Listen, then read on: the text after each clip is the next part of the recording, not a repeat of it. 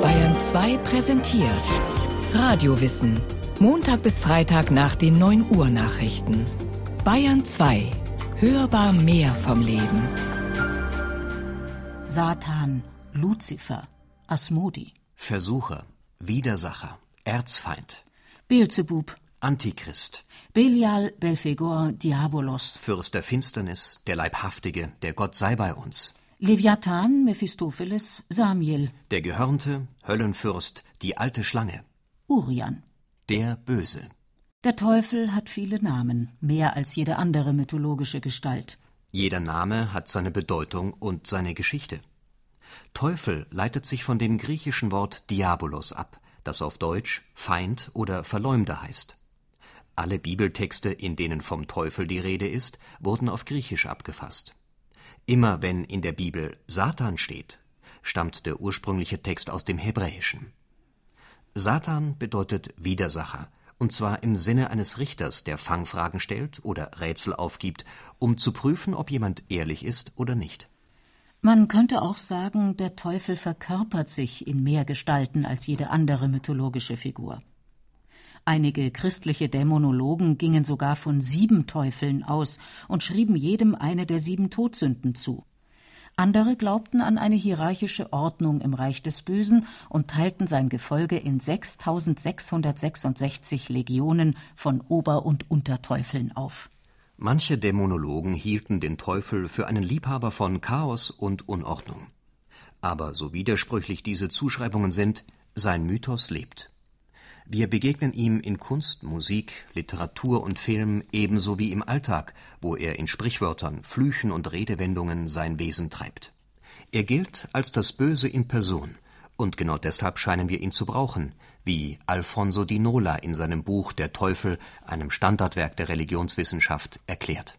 Betrachtet man die Teufel einmal ganz nüchtern, sind sie ein Nichts.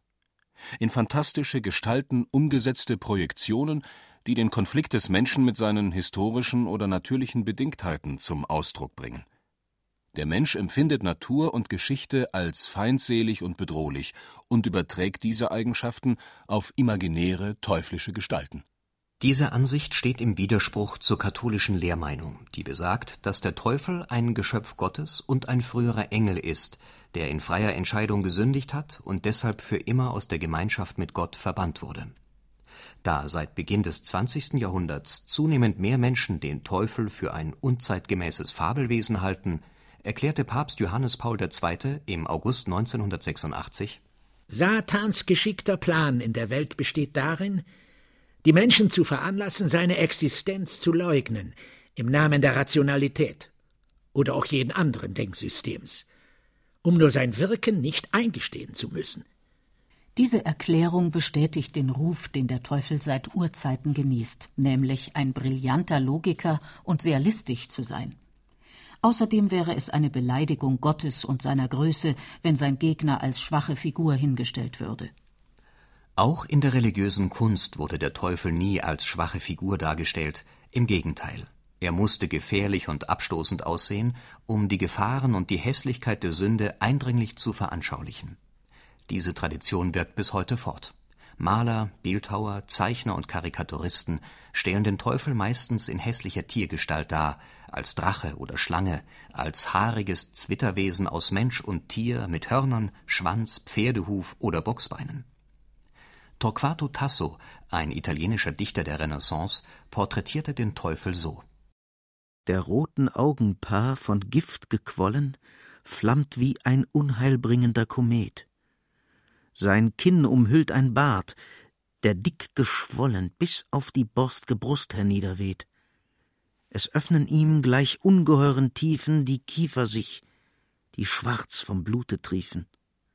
Wie aus des Ätna Feuerschlund mit Krachen, Glut, Schwefeldampf und Donner steigt empor. So stürzt sich jetzt aus seinem wilden Rachen der Atem schwarz und glutgemischt hervor.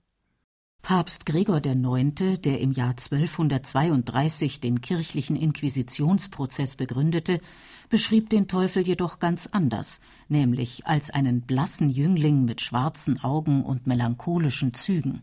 Aber die Päpste ändern sich wie die Zeiten auch. Benedikt XVI., früher Kardinal Josef Ratzinger, ein herausragender Vertreter der katholischen Dogmatik, der sich intensiv mit der Figur des Antichristen befasst hat, sieht den Teufel so.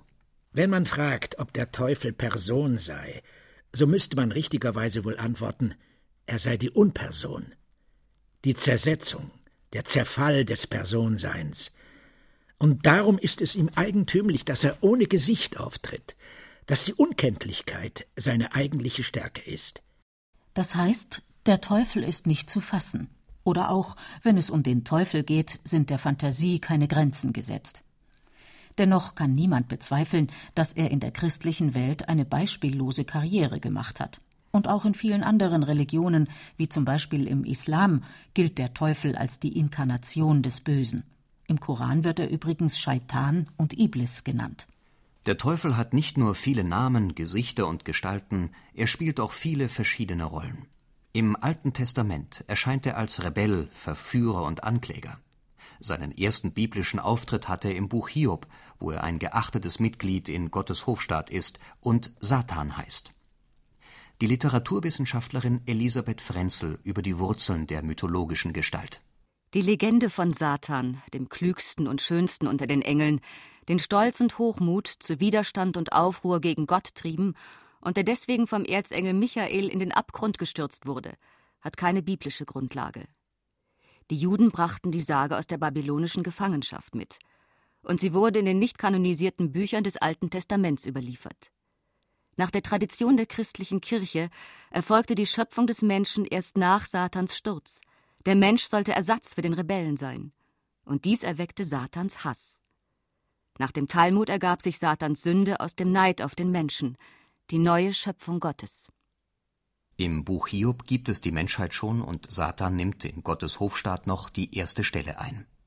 Als er bezweifelt, dass der von Gott so hochgelobte Hiob auch noch gläubig wäre, wenn er seinen Besitz und seine Gesundheit verlöre, erlaubt Gott ihm zu testen, wie belastbar Hiobs Frömmigkeit ist. Satan nimmt Hiob alles, um sein Gottvertrauen zu zerstören, aber am Ende besteht Hiob die Prüfung doch.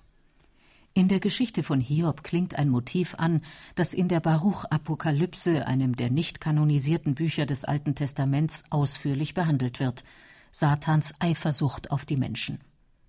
Als Gott den ersten Menschen erschaffen hatte, gebot er den Engeln, Adam zu verehren, weil er das Werk seiner Hände war. Alle gehorchten, nur Satan weigerte sich und sprach Ich verehre nicht Lehm und Unrat, ich werde meinen Thron auf den Wolken aufstellen und werde gleich sein dem Höchsten. Darum verbannte Gott Satanael und alle Engel, die ihm anhingen, von seinem Angesicht.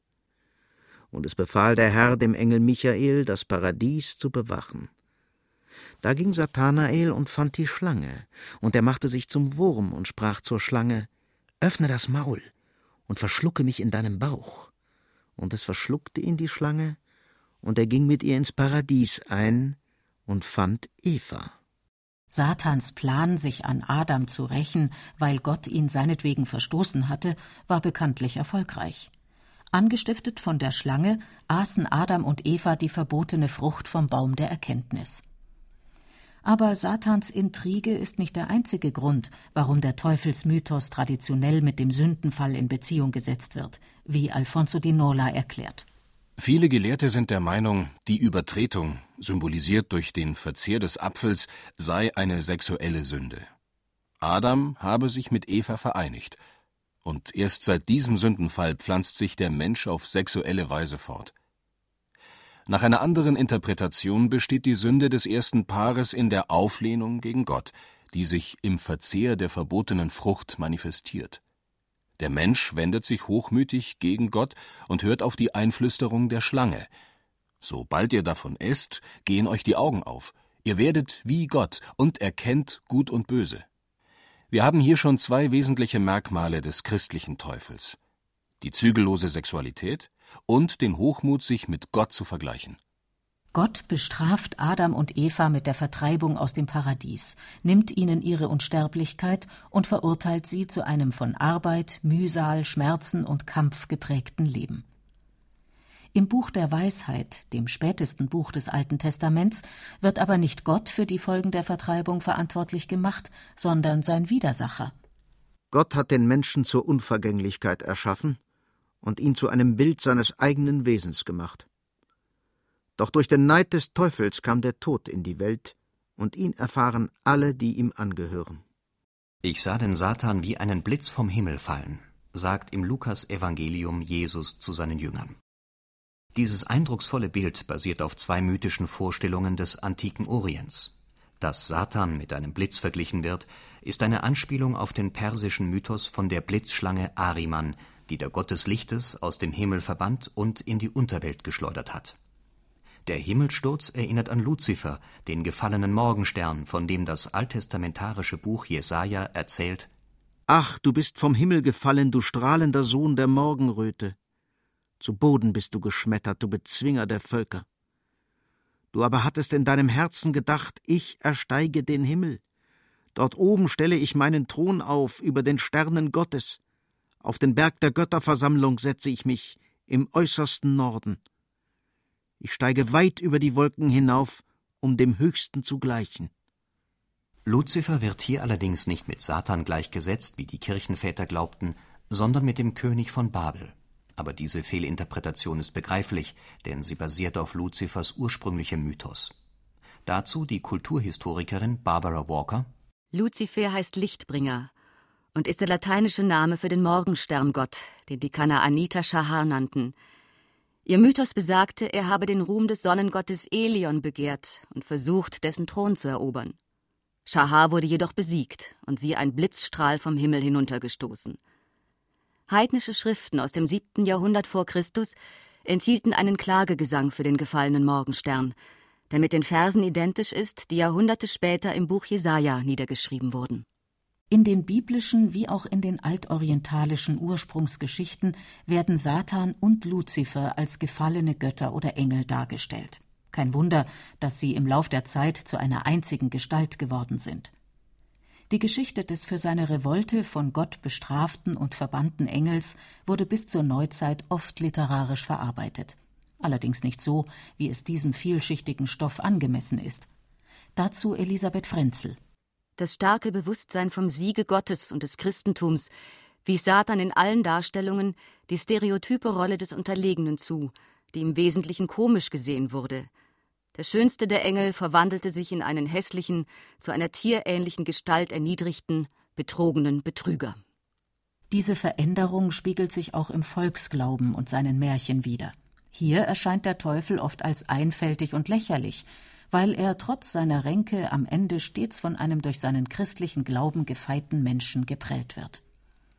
Meister Eckhart, ein bedeutender deutscher Mystiker des frühen 14. Jahrhunderts, Ordensgeistlicher und Theologieprofessor, sah den Gegenspieler Gottes völlig anders.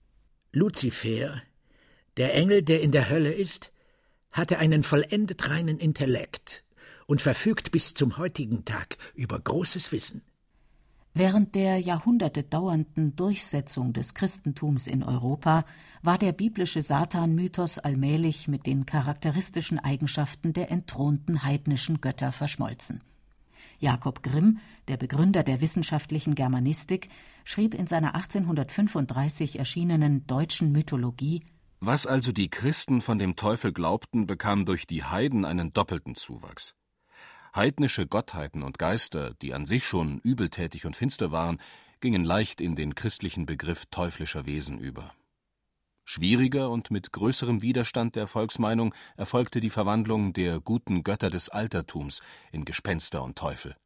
Aus dieser Mixtur unterschiedlicher religiöser und mythologischer Elemente war die mittelalterliche Vorstellung des Teufels entstanden, deren Variationsbreite Rüdiger Safranski in seinem Buch Das Böse oder das Drama der Freiheit beschreibt. Der Teufel erscheint in der erregten Natur, in den Stürmen, den Erdbeben, in den Lawinen, die zu Tal donnern, in den brechenden Bäumen, in der springenden Flut. Er erscheint als Hund, als schwarze Katze, als Rabe und Geier, in Menschengestalt mit einem Boxfuß, in einer Wolke aus Gestank. Manchmal ist er schwarz gekleidet und schlank, dann wieder wälzt er sich wie eine Kugel im Schlamm. Er kann fliegen und kommt durch den Kamin. Als Succubus liegt er unter den Männern und macht, dass sie nicht zeugen können und ihnen die Lust vergeht. Als Inkubus liegt er auf den Frauen und macht, dass sie geil werden. Er personifiziert alles Verkehrte. Von den Hexen lässt er sich den Hintern küssen. Das Vaterunser betet er rückwärts. Die Personifizierung des Bösen zur eigenständigen Macht jenseits von Gott und Mensch war etwa im 13. Jahrhundert zum Abschluss gekommen. Sie bildete die Grundlage der Inquisition, die gewisse Vorstellungen über das Wesen des Teufels verstärkte und damit zur gesellschaftlichen Realität erklärte. Vor allem zwei Attribute des Teufels wurden trotz der Vielzahl seiner Mythen von der Inquisition immer wieder betont die übernatürliche, fast ans Göttliche grenzende Qualität seiner Intelligenz und seine übergroße sexuelle Potenz. Nicolas Remy, ein französischer Inquisitor des 16. Jahrhunderts, schrieb Der Teufel besitzt das vollkommene Wissen über alle Dinge, die dem Menschen unverständlich sind. Alles Unbekannte findet sich nur in der verfluchten Sphäre der Dämonologie, denn es gibt keine unerklärbaren Tatsachen. Alles Anormale ist durch den Teufel verursacht.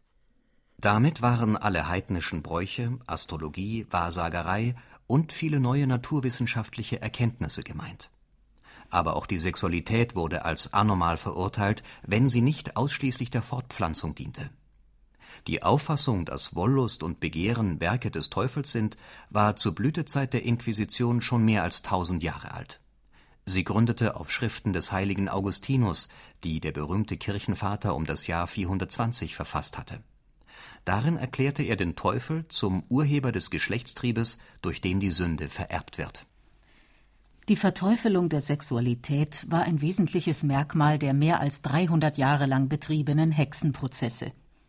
Die angeklagten Frauen wurden so grausam gefoltert, dass sie jedes Verbrechen gestanden, das die Inquisitoren hören wollten. Den Teufelspakt, sündhafte sexuelle Praktiken, die Teilnahme an Orgien und am Hexensabbat, die Anbetung des Teufels. Folglich kam es immer zum Schuldspruch, und die Frauen wurden auf dem Scheiterhaufen verbrannt. Dazu Alfonso di Nola. Die ehemals düstere Gestalt des Teufels verwandelt sich in einen unersättlichen Verführer sündig und lüstern wie die Satyren der Klassik. In den theologischen Lehrmeinungen des 15. und 16. Jahrhunderts zum Thema Hexen nimmt die Sexualität einen vorrangigen Platz ein, da man davon ausgeht, dass das Bedürfnis der Frau nach zügellosem Geschlechtsverkehr sie dazu treibt, die Vereinigung mit dem Teufel zu suchen und damit der ewigen Verdammnis anheimzufallen. Auch Martin Luther hatte seine Erfahrungen mit dem Teufel. Für ihn war der Papst der wahre Antichrist, weil er sich über Christus erhob und nicht nach seinem Vorbild lebte. Aber während seines Wartburg-Aufenthalts fühlte er sich einmal von einem Nüsse streuenden Teufel angegriffen und warf wütend sein Tintenfass nach ihm. Eine Geschichte, die den damaligen Aberglauben deutlich macht. Umso erstaunlicher ist es, dass der Reformator den Teufel auch wie ein moderner Psychologe sah. Wir sollen uns in Christus freuen, so dass wir vor Freuden ganz fröhlich und gesund wären und weder traurig noch krank werden könnten. Aber der leidige Satan hindert solche Freude, wo er kann, und ängstigt uns. Christus ist kein Gott der Traurigkeit und des Todes, aber der Teufel ist es. Er bemächtigt sich der kleinsten Sünden und kann sie auf eine solche Weise vergrößern, dass man nicht mehr weiß, wohin flüchten, um sich vor ihnen zu schützen. Luther sah den Teufel als inneren Dämon, der uns ständig mit Gewissensbissen und fleischlichen Versuchungen quält, Anfechtungen, von denen er selbst sein Leben lang heimgesucht wurde. Dazu Alfonso di Nola. Der Teufel kann sich auch in Form von Traumata und Ängsten zeigen, denen wir ausgeliefert sind. Es ist kein Zufall, dass der Teufel der christlichen Dämonologie sich in der Trägheit und der Melancholie verkörpert, im Leiden des Selbst, das sich der Vitalität verweigert. Seit Beginn der Aufklärung, einer Epoche, in der jede Art von Aberglauben kritisiert und bekämpft wurde, ging es für den Teufel der mittelalterlichen Welt bergab, während der antike Satan-Mythos an Bedeutung gewann. John Milton, ein englischer Dichter des 17. Jahrhunderts, ließ in seinem berühmten Epos Verlorenes Paradies einen Satan auftreten, der trotz seiner Niederlage majestätisch bleibt, aufrecht wie ein Turm, kühn, kaltblütig, stolz und rachedürstig. Hier wird dem Teufel zum ersten Mal in der Literatur eine gewisse Würde, Persönlichkeit und Tragik zugestanden. Aber erst bei Goethe bekam er einen individuellen Charakter. Macht mir den Teufel nur nicht klein. Ein Kerl, den alle Menschen hassen, der muss was sein. Mephisto, der in Goethes Faust-Tragödie eine wesentliche Rolle spielt, ist nicht der Teufel selbst, sondern einer seiner Diener, ein Unterteufel mit beschränkter Macht. Er gibt sich weltgewandt, sinnenfreudig, zynisch, intellektuell und amüsant, aber hinter dieser Maske verbergen sich Melancholie und Resignation. Mephisto analysiert sich selbst als Geist, der stets verneint, als Teil von jener Kraft, die stets das Böse will und stets das Gute schafft, und im Grunde wünscht er sich, erkannt zu werden. Bedenkt der Teufel, der ist alt, so werdet alt, ihn zu verstehen. Ein Teufel, der tragische Züge und viel mit den Menschen gemeinsam hat. Zum Beispiel die Erfahrung zu scheitern und unglücklich zu sein und dennoch die Würde zu bewahren. Im literarischen Satanismus, der im 19. Jahrhundert besonders in Frankreich blühte, taucht diese Konstellation immer wieder auf.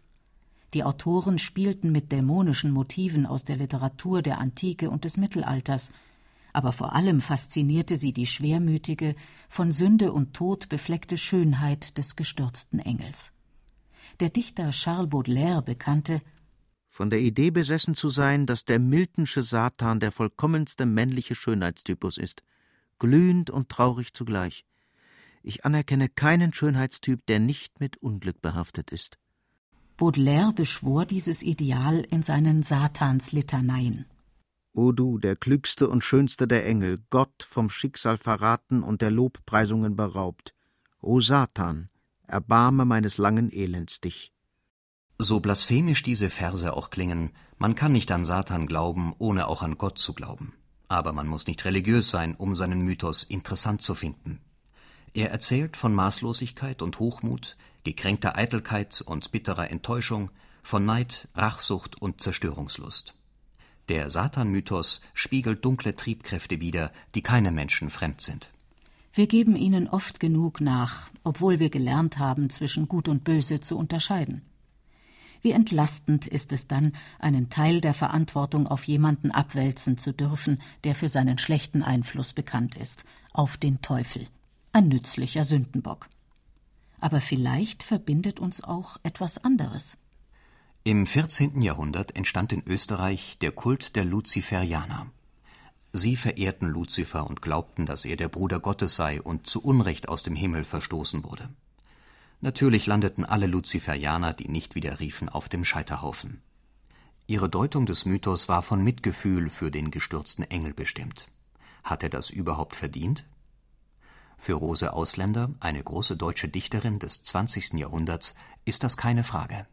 Erzengel Luzifer, ich will deinen Ungehorsam liebkosen, die gefallenen Flügel mit meinen gebrochenen umarmen, dich trösten mit meinem verwundeten Wort.